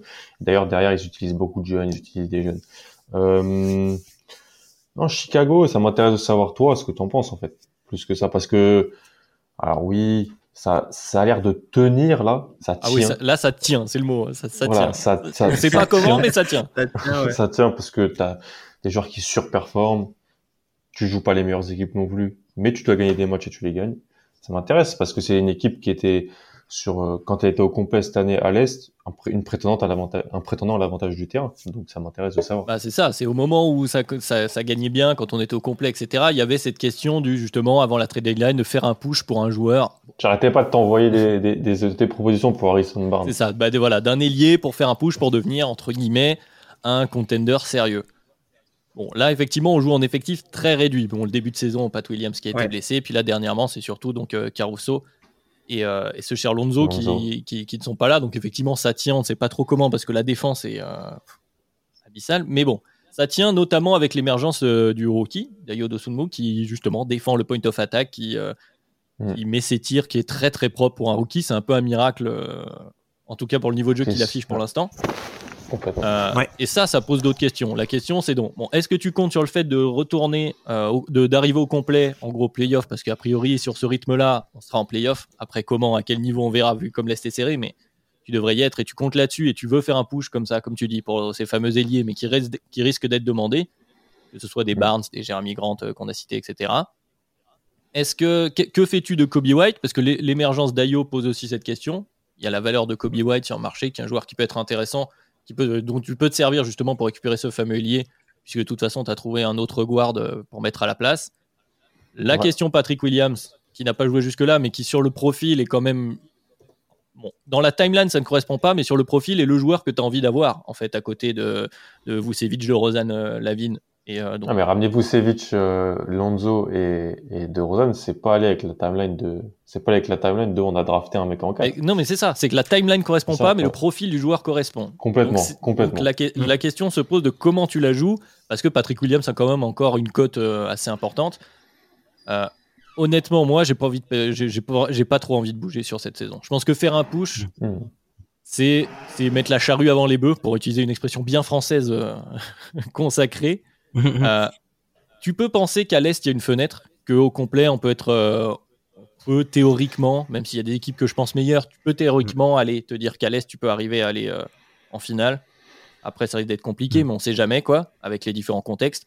Je pense quand même que les équipes en, en haut de tableau à l'Ouest, pour ne pas citer les Phoenix Suns, sont bien meilleures. Et même au complet, tu les as pas. Et même un push pour Harrison Barnes va pas te faire passer ce step-là. Donc pour moi, tu peux attendre. On n'est pas pressé en fait. Ces joueurs-là, ils auront la même valeur Kobe White, Pat Williams. Ils auront de la même valeur cet été que ce qu'ils ont là. Donc à part très bonne opportunité, j'ai pas spécialement envie de faire un push, de déséquilibrer éventuellement un vestiaire parce que ça a l'air de bien se passer, etc. Euh, on peut raison garder un petit peu et prendre les choses été par été plutôt qu'y aller maintenant. Ça dépend après toujours des coups de fil évidemment. Bah, c'est surtout que Pat Williams, d'ailleurs, vous n'avez pas eu la, la disable exception pour lui, ce qui veut dire que la ligue considère qu'il pourrait potentiellement revenir et jouer euh, du coup à la fin de la saison. Donc, euh, il y aura toujours moyen de tester. Après, tu as parlé de mettre la charrue avant les bœufs, les bœufs, pardon. Ben, Carnisova, c'est limite, c'est ce qu'il a fait au final, euh, parce qu'il a, il a transféré deux, la- enfin l'an dernier, Ouais, c'était pour surtout, prolonger, c'est- pour il a prolonger fait la vigne, c'était pour dernier. montrer à la vigne que tu allais amener Voilà, des joueurs, ça. etc., que tu allais être compétitif. Là maintenant, tu l'as prouvé, C'est bon. Donc il est bon. Là, je pense que Zach, il va rester, tout ira bien. Euh, là, tu plus obligé. Parce que finalement, tu vois, t'as, finalement, t'as ramené le numéro 3 avant d'avoir peut-être le numéro 2, tu vois, ou le, le 1 bis. Ah, c'est, c'est- ça dépend comment. Qu'est-ce que tu considères comme un, un bis euh, Parce que bon, euh, de Rosanne Lavigne, ça va très bien comme un, un bis, mais euh, Oui, voilà, oui, oui, oui, c'est ça. Enfin, quand je te dis un bis, c'est-à-dire que dans l'archi- dans la, le- la dans l'architecture de votre équipe, aujourd'hui, Zach Lavine, c'est, euh, pas Zach Lavine, aujourd'hui, euh, Vucevic, c'est clairement le troisième joueur et il est, il est limite plus proche, entre guillemets, de ce qui est, par exemple, Lonzo Ball, qu'il est proche duo, des deux ouais. qui sont plus hauts. Mm. Mais au final, c'est celui, ça a été le premier move qui a rejoint le projet. Et peut-être que si ça se trouve, si lui, il n'était pas arrivé, peut-être que DeRozan ne serait jamais venu non plus. peut-être aussi. Complètement. Mais maintenant, tu l'as, donc de toute façon. Après, Vucevic, Ouais, ça. on pourrait s'étendre pendant 25 minutes déjà qu'on va exploser le chrono, mais euh, Vucevic qui, qui, qui, qui doit s'adapter justement à ce rôle de, de troisième aux côtés Oui, des autres. Ça. ça. a été compliqué. Là, ça se passe mieux avec, euh, avec euh, Ayo en, en meneur. Il a l'air de mieux, mieux le trouver sur pick and roll. euh, et, de- et donc, il a fait quelques performances derrière qui nous permettent de tenir, comme tu disais, Alan. Donc, à voir ce qu'il y a à faire, mais je pense qu'en l'état, on ne devrait pas bouger, sauf. Tu vas pas bouger, Mhm. ouais. Vous n'allez pas bouger. À part des, des moves, par exemple, euh, mineurs, vraiment. euh, si par exemple ça vous coûte uniquement euh, euh, Derrick John Jr. Oui, euh, peut-être pour un pivot, euh, parce que, ou euh, ils ont pas, pour le votre pivot backup. Exactement, c'est- ce truc-là n'avait pas l'air d'être fan du côté de, du, du coaching staff, de, de- de ce que peuvent proposer les pivots actuellement, donc peut-être comme ça, mais, mais sinon. Il regrette Félicio. Non, pas du tout. Non. Je, je regrette Omer Hachik. Euh, non, non, non, pas du, pas, du, pas du tout. Et puis de toute façon, là, on est court parce que tu as plein de- d'ailiers blessés. Donc au bout d'un moment, déjà, on était court de base, Ouais, et en ouais, plus, ouais. tu perds ton cas titulaire. Pendant un moment, on n'a pas eu de Javante Green. Enfin bon, au bout d'un moment, euh, oui, Ouais. euh, plus, Même la vigne qui est des fois in and out avec ses problèmes ça. de dos là. de blessures, plus euh, bah, on le répète souvent chez Dunk Hebdo, plus bah, les joueurs qui voient le terrain, c'est des joueurs qui normalement doivent soit pas le voir, soit avoir des minutes très succinctes. Donc forcément, tu baisses en talent. Ça tient au niveau des victoires. Pas besoin de paniquer. ouais. Complètement. Bon, passons à la dernière catégorie maintenant qu'on a passé l'heure pour bien exploser le, le chrono, messieurs. Le Les, acheteurs-vendeurs, comme ils ont été euh, surnommés. Et, euh, et les premiers dont on a envie de parler, c'est les Wizards. Euh, les Wizards, dans le genre d'équipe entre deux, justement, ils portent bien son nom, euh, le- leur, nom, les Wizards. Alors, ils sont 11e à l'Est, ils sont dans la course, là, le, ventre bien, j'allais dire ventre mou, mais pas du tout. C'est très, très dense euh, à cet endroit-là. Mais, euh, mais on ne sait pas bien ce qu'on va faire du côté des Wizards. On a du monde, il y a des histoires autour de Dinwiddie qui seraient plus forcément en odeur de sainteté. Il y a le, fameux cas qui traîne depuis un moment. Est-ce que tu gardes Bill? Est-ce que tu renforces autour de Bill? Est-ce que tu, du coup, tu l'envoies? Parce qu'il a une vraie valeur pour le coup celui-là Qu'est-ce qu'on fait quand on est Wizard? Est-ce qu'on est qu'on tranche déjà sur cette trade deadline? Moi, je pense que oui, hein, parce que c'est une équipe qui est quand même sur la pente plutôt descendante. Hein. C'est une équipe qui avait commencé euh, très fort euh, la saison, qui est restée euh, longtemps premier à l'Est et qui a finalement continué à dégringoler petit à petit jusqu'à se retrouver hors du play-in, mm. quoi. Et le, la profondeur, malheureusement, ne, aujourd'hui, la profondeur ne leur suffit pas. Tout simplement parce que tu as pas mal de joueurs qui étaient positifs en début de saison, qui sont progressivement sortis de la rotation par exemple, je pense à Daniel Gafford. Alors, je pense que euh, Gafford, il n'est pas sorti de la rotation parce qu'il est mauvais. Comment? Je t'en prie. C'est lui que je regrettais comme pivot défensif, euh, pivot ah remplaçant, pardon. Bah oui, tu m'étonnes. Tu vois, je pense qu'il n'est pas sorti de la rotation parce qu'il est mauvais. C'est un joueur qui a été prolongé par euh, le, le front office. Je pense qu'il a été sorti de la rotation pour essayer de choquer un peu euh, euh Thomas Bryant pour qu'une équipe essaie de se, de se hyper sur Thomas Bryant et du coup pour améliorer sa valeur marchande. Même Montrezarel qui est aussi des minutes, qui lui aussi en fin de contrat. Je pense que ces joueurs-là peuvent être entre guillemets sont entre guillemets mis en avant pour pouvoir mieux être échangés. Alors, échangés pour quoi Pour pour préparer l'après, pour reconstruire ou pour renforcer autour de Bill?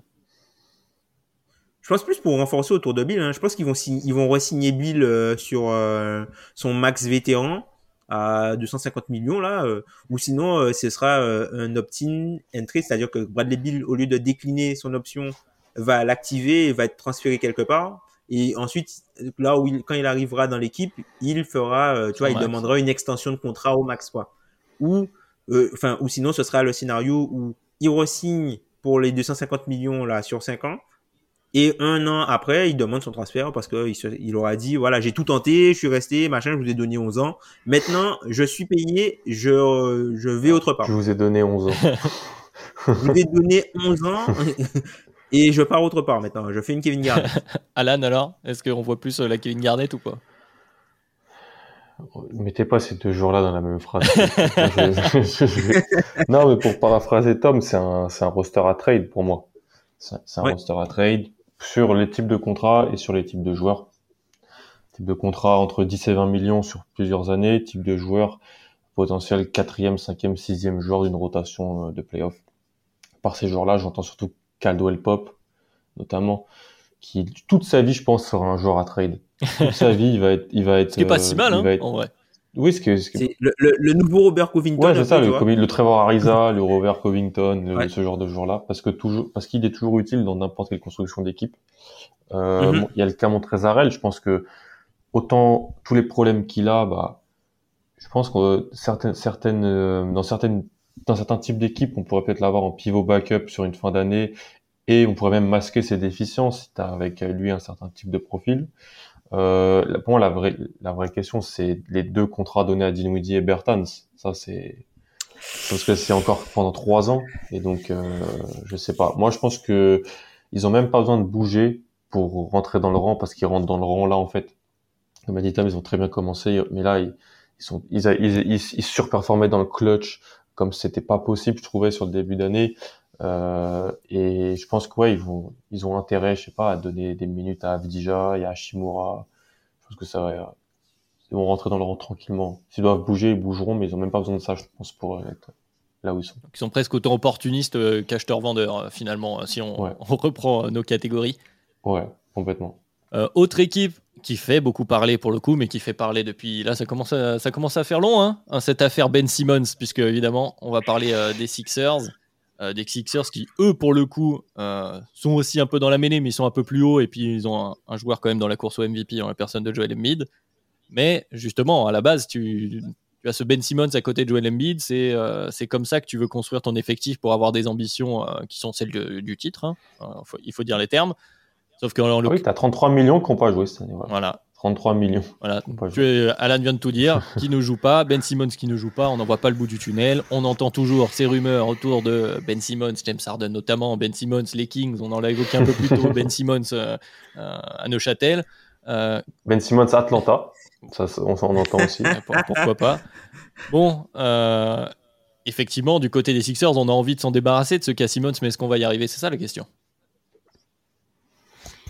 Ça, tout dépend de Morey. gars, je C'est que hein. lui qui a la réponse, faut arrêter. Hein. C'est lui qui a la réponse. Hein. C'est- ah, au bout d'un moment, enfin, on peut pas en dire plus. Il y a, il y a le, il y a du coup euh, le cas euh, James Harden. Enfin, Shams Sarania a, a publié un billet où il expliquait que finalement qu'il y a possibilité entre guillemets que euh, les euh, les Sixers se lancent à la poursuite euh, de James Harden du coup en utilisant Ben Simmons. Pff, Enfin, personnellement, moi, j'y crois pas. J'espère avoir tort, hein, mais enfin, j'y crois pas. Du moins, en tout cas, à la trade deadline, j'y crois pas du tout. Ensuite, euh, enfin, les Sixers, il faut, faudra quand même qu'ils essaient de, de se renforcer parce que là, même si ça tient avec un bid, voilà, enfin, au niveau au- des playoffs, qu'est-ce qui va se passer? Ça va être les, enfin, les, les joueurs comme Maxi, euh, des joueurs comme, voilà, comment ces joueurs-là vont ré- vont répondre puisque là, c'est la, la première fois qu'il est dans le rôle entre guillemets de de lead guard, Mm. hein, euh, Tyrese Maxey. Mm. Euh, du coup, enfin, c'est c'est un joueur qui, euh, enfin, fait une excellente saison hein, dans son rôle. T'as des pépins physiques, notamment au niveau euh, du coup de cette curie. Ils peuvent pas se permettre de perdre cette curie. T'as Harris, voilà, enfin Danny Green, on sait, voilà, enfin Danny Green. Sur cours alternatif, on va dire. à n'importe quel moment, il, il traîne un peu la jambe et tout ça. Ben, voilà quoi. Donc, euh, c'est une équipe qui aura, pour moi, c'est une équipe qui a besoin de bouger. Alors, pas uniquement pour Ben Simmons, mais qui a besoin de bouger son roster pour donner plus de chance à Joel Embiid, quoi. Tout simplement parce que le gars, il fait des dingueries soir après soir là. C'est, c'est du n'importe quoi. C'est, il est limite passé favori là désormais pour le, le titre de MVP, enfin sur les, les, les sites de, de Paris par exemple. Il est quasiment favori Ah euh, ouais. sur le, le, le site de MVP. Il faut, faut lui donner, euh, faut maximiser ses chances avec ce Je Je gars-là. rappelle quoi. que Joel Embiid n'est pas un All-Star titulaire selon plus de 50% des joueurs de la ligue, euh, d'après les votes pour le All-Star Game. Je tiens à le rappeler. Euh, non, mais eff- effectivement, ça devrait bouger du côté des Sixers, mais, euh, mais on bouge quoi pour qui? Parce qu'au final, euh, tes meilleures pièces sont. bah, Enfin, les, tes pièces qui ont le plus de valeur sont tes meilleurs joueurs. Donc, si tu les envoies, est-ce que c'est une question de profil? Qu'est-ce que tu peux cibler Alan, tu, tu ferais quoi toi? Enfin, déjà, qui, tu- qui tu, veux- tu peux mettre sur le marché? Pour qui te- tu, tu décroches le téléphone? Je sais Table pas, Je sais pas. c'est- Tybalt, je sais pas. Pour moi, Tybalt, c'est un genre négatif de playoff. Hein. Enfin, beaucoup de gens veulent pas l'entendre. T'es dur, Ouais, t'es dur. bah, c'est André Robertson, quoi.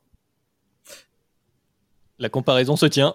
Non, Si, il est- si, parce que je le, Enfin- je, le- je le garde, je le défends pas à trois points. Je ne le défends pas. Oui, même si même si tu le défends pas à trois points en attaque, dans dans ton dans ton système, le, le, le timing sur les cuts et tout ça, je trouve que il- il- c'est quand même un joueur intéressant, surtout si tu es dans une stratégie par exemple de pilonnage où tu as besoin d'avoir plus de possession que l'adversaire. C'est un joueur qui va t'aider si tu as besoin d'avoir plus de Oui, possession que l'adversaire fait, pour gagner parce les qu'il fait matchs. beaucoup de stocks, parce qu'il parce qu'il est beaucoup dans l'interception. Ouais, des choses comme ça, il est il est, il est disruptif aussi. C'est lui qui défend tes points of attack, hein, on en parlait plus Je tôt. dirais euh. pas que c'est un joueur négatif. Oui, mais pour moi, c'est pas un joueur qui doit avoir plus, plus de 20 minutes le terrain sur, euh, sur un match de playoff. Un vrai match de playoff. Je parle pas du premier tour. Euh, donc sur les, les matchs clés. Donc c'est pas quelqu'un qui est, qui est, comme tu l'as dit, Adrien, qui est intouchable ou quelque chose comme ça. Après, il a un contrat, euh, contrat encore euh, très faible. hein. C'est ça. Moi, je pense que, moi, je pense juste que c'est, c'est Daryl Morey. Et, mais de toute façon, on le sait. Daryl Morey, il croit, quand tu regardes ce qu'il a fait, il croit dans roster, donc joueur au max, joueur au minimum. Et il croit dans le fait qu'il ne lâchera pas euh, ce qu'il pense être un asset positif en Ben Simmons pour une chose qui est meilleure que Ben Simmons. Je pense qu'il l'a déjà dit, je pense qu'il est même prêt à, attendre toute la saison. Donc moi je pense que je je, je, je vois honnêtement Philly ne rien faire avant jeudi. Je les vois ne rien faire. Je dis pas que c'est bien, je dis pas que c'est pas bien. Je pense que dans leur construction d'effectifs, leur timeline, euh, alors oui, c'est faut prendre en compte Embiid. Je suis l'un des premiers à, à, à toujours mettre en avant les perfs de Joel Embiid, mais je pense non, je pense qu'il c'est peut-être un petit peu trop compliqué. Eh ben, écoute, moi je pense, je pense un peu à peu près la même chose. Enfin, sauf chamboulement de Mm. de l'histoire Ben Simmons, qui est le- pour moi le, le creux du problème, mais a priori, comme tu l'as dit, Mm. Euh, il y a peu de peu de chances. J'ai du mal à les voir faire des voilà des trades à la marge s'immiscer parce que en Mm. plus voilà, comme tu l'as dit, de par le fait qu'ils ont soit des gros contrats, soit des tout petits contrats. euh, le seul contrat entre guillemets intéressant, c'est Danny Green, quoi. Mais sauf que qu'est-ce que tu récupères avec du Danny Green dedans? C'est pas extraordinaire, quoi. Surtout que tu en as besoin. Et il est plus, il est plus intéressant pour toi de l'avoir. Oui, que ce que tu vas récupérer pour Danny Green. euh, Donc, euh, de toute façon, euh, Voilà, l'intérêt à bouger est assez limité. Euh, encore quelques équipes avant de conclure ce podcast, euh, messieurs. On va parler notamment parce qu'ils sont notés des Pelicans. Les Pelicans, ils vont beaucoup mieux. C'est peu de le dire après le début de saison qui était catastrophique, hein, on en avait parlé. Bon, du côté des Pelicans, est-ce qu'on est vraiment acheteur? Est-ce qu'on est en train de temporiser? Euh, Tom, tu les as mis là euh, euh, comme acheteur-vendeur. Bon, c'est ça, on est à l'écoute, quoi. Finalement, ils sont presque opportunistes, quoi, les Pelicans. Euh, oui, non, je pense que c'est une équipe qui peut euh, potentiellement essayer de se renforcer pour deux raisons. La première raison, le général manager est sous pression. Il joue peut-être sa tête. Donc, généralement, quand les généraux, les général managers sont sous pression et jouent leur Ils tête, vont faire n'importe quoi. avoir tendance à faire des paniques moves. Ils, vont, ils seront tentés à faire une dead pour, euh, pour rester dans, dans, dans, dans le jargon. Et euh, même si l'équipe est mauvaise, ils peuvent se dire qu'ils ont des chances de pouvoir accrocher le play-in, hein, vu euh, l'état entre guillemets des équipes qui sont euh, en bas de la conférence Ouest, ou du moins qui, enfin, limite, c'est, enfin, t'as l'impression que personne ne veut la, la, la dixième place. Et limite, les, les équipes qui essaient de l'avoir, ben, sont pas assez bonnes pour euh, l'avoir. Par exemple, les Kings, Mm. qui euh, aimeraient bien se glisser dans le play-in, mais qui sont pas assez bons malgré eux.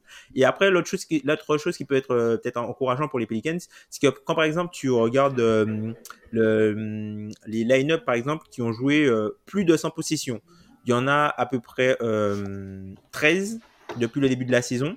Les Pelicans sont euh, troisième au net rating depuis le début de la saison avec le 5 Devontae Graham, Josh Hart, Ingram, Jones et Valanciunas. Donc du coup, ça montre qu'il y a euh, il y a quand même une base solide qui fonctionne cette saison sans Zion. C'est juste ce qui est à côté qui n'est pas assez bon. On les a entendus par exemple dans des rumeurs pour CJ McCollum, on les a entendus dans des rumeurs pour Eric Gordon. Donc voilà, ce sont même pour Norman Powell avant qu'il soit transféré. Donc ce- c'est peut-être une équipe qui va essayer de euh, transférer euh, des, des tours de draft, mais qui peut aussi par exemple tenter de vendre des joueurs comme Josh Hart euh, ou même Valanciunas par exemple pour essayer de récupérer une valeur, notamment par exemple avec euh, Charles. Tu veux un meilleur guard play, quoi, finalement. C'est pour un guard. Voilà, ça. Alan, tu ferais la même chose? Ouais. Tom a tout dit, Oui, tout oui, dit pour pour moi. Ils sont, ils sont, voilà, ils sont dans le, dans l'amélioration du, du guard play sur euh, moyen long terme, je pense. Très bien, on va pas paraphraser et s'étendre. Avant de conclure, parce que maintenant que le chrono est dépassé, il y a une équipe qui n'est pas notée dans cette liste, mais j'ai envie d'entendre vos, vos avis euh, assez rapidement parce que c'est les Hawks, parce qu'ils ont bougé. Les Hawks, ils ont commencé à bouger, entre guillemets. Ils ont rien à faire pour moi. Ils ont, ils, ils ont fait, c'est bon. Ils ont, ils ont, ils ont, comment on appelle ça? Ils ont leur rotation maintenant, c'est neuf joueurs. C'est Okongu qui joue beaucoup plus. C'est euh, Le recrue, c'est DeAndre Voilà, Hunter. DeAndre Hunter de qui est revenu, plus trop de questions sur les postes Ouais. 3-4, Bogdanovic qui cette année est l'initiateur en sortie de banc, alors que l'année dernière c'était Werther sur la période de playoff avec Lou Will. Ils ont fait ce qu'ils avaient à faire et ça va beaucoup mieux. Voilà. Moi je suis très content de ce qu'ils ont fait. Franchement, c'est ils ont fait des choix euh, nécessaires et une, qui pouvaient peut-être être très, qui pouvaient leur valoir peut-être des critiques dans la réception avec le public. Mais aujourd'hui, toujours est-il que alors oui, c'est parce que Young est, est super fort en ce moment et parce que euh, euh, Hunter est de retour, mais je crois qu'ils sont quoi sur 7 victoires en 9 matchs ou quelque chose comme ça. Ils Mm. ont perdu contre Toronto il y a deux nuits. Euh, ce- ils ont explo ils ont fait un excellent match contre Phoenix. Phoenix c'était la c'est la meilleure équipe de NBA, ils les ont vraiment bien bien Ouais, battus. ouais. Donc euh, moi très content de ce qui se passe et eux, je les vois je pense qu'ils auront la je pense qu'ils seront pas au play-in Atlanta. Tu penses qu'ils Ouais, remontent je pense qu'ils sixième vont remonter dans le top 6. Et qui c'est qui sort au-dessus Cleveland? Toi, Moi? Toi. Non. Je- non, Cleveland, Cleveland, je pense. Cle- Cleveland aussi, là, est sur, sur une, euh, une, euh, un peu comme Cleveland Chicago gagne des matchs, là, mais c'est, c'est c'est sur un fil sur pas mal de Ah, C'est trucs. toutes les équipes qu'on n'attendait pas à ce niveau-là, Cleveland Ouais, et nous, c'est pour ça, le coup. C'est euh, ça, c'est normal. Ils ont, ils ont beaucoup de blessés, Cleveland. Tu vois, Gar- Darius Garland, il a raté pas mal Ouais. de matchs aussi cette semaine. Hein. Il a raté pas mal. il a- Enfin, c'est les Cannon, mecs qui startaient. Brandon Goodwin. Bien sûr. Et tu peux pas, tu peux pas starter- gagner des matchs et starter Brandon Goodwin. Mais si euh, Cleveland, ne si rien Atlanta est au complet, je pense que c'est une meilleure équipe que, que Cleveland. Ouais, Donc, c'est vrai. on verra. Enfin, on est un peu plus positif pour Atlanta. Ça, ça va mieux après euh, les, les frayeurs quand même de ce début de saison où euh, commençait à y avoir Ah des oui, tensions dans le vestiaire, etc. réel, Bien sûr, Ah, bien sûr. l'échange de Cam l'échange de Reddish. Cam Reddish, effectivement, avec New York, euh, dont, on, dont on parlait un peu plus tôt. Bon, je pense qu'on a assez fait le tour. Ça fait euh, une bonne heure et quart qu'on discute, donc on a un peu cassé le chrono, mais comme promis, Mm. de toute façon, c'est la trade deadline, c'est une fois par an. Il y a beaucoup de choses à dire.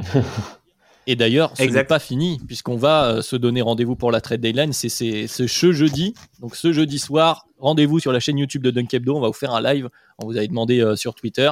On vous espère évidemment nombreux. Comme disent les professionnels, abonnez-vous et mettez la cloche pour, être, pour être bien au courant. Et puis, euh, pour ceux qui ne seront pas là et pour tout le monde, évidemment, ce sera disponible en replay. Et vous retrouvez, comme d'habitude, les podcasts sur les plateformes, sur Spotify, sur euh, Apple Podcasts, sur Podcast Addicts. Vous nous retrouvez aussi sur les réseaux sociaux, hein, toujours ravis. Là, je pense qu'on aura des choses à se dire euh, d'ici à la trade deadline. Donc, euh, vous êtes évidemment toujours les bienvenus. Merci de nous avoir écoutés pour ce podcast un peu plus long qu'à l'accoutumée euh, aujourd'hui. Et euh, merci, les gars. Merci à toi. Merci à vous les gars. Merci à toi et puis euh, on se rejoint ça, pour à le jeudi. live. Exactement. À jeudi tout le monde. Salut Salut.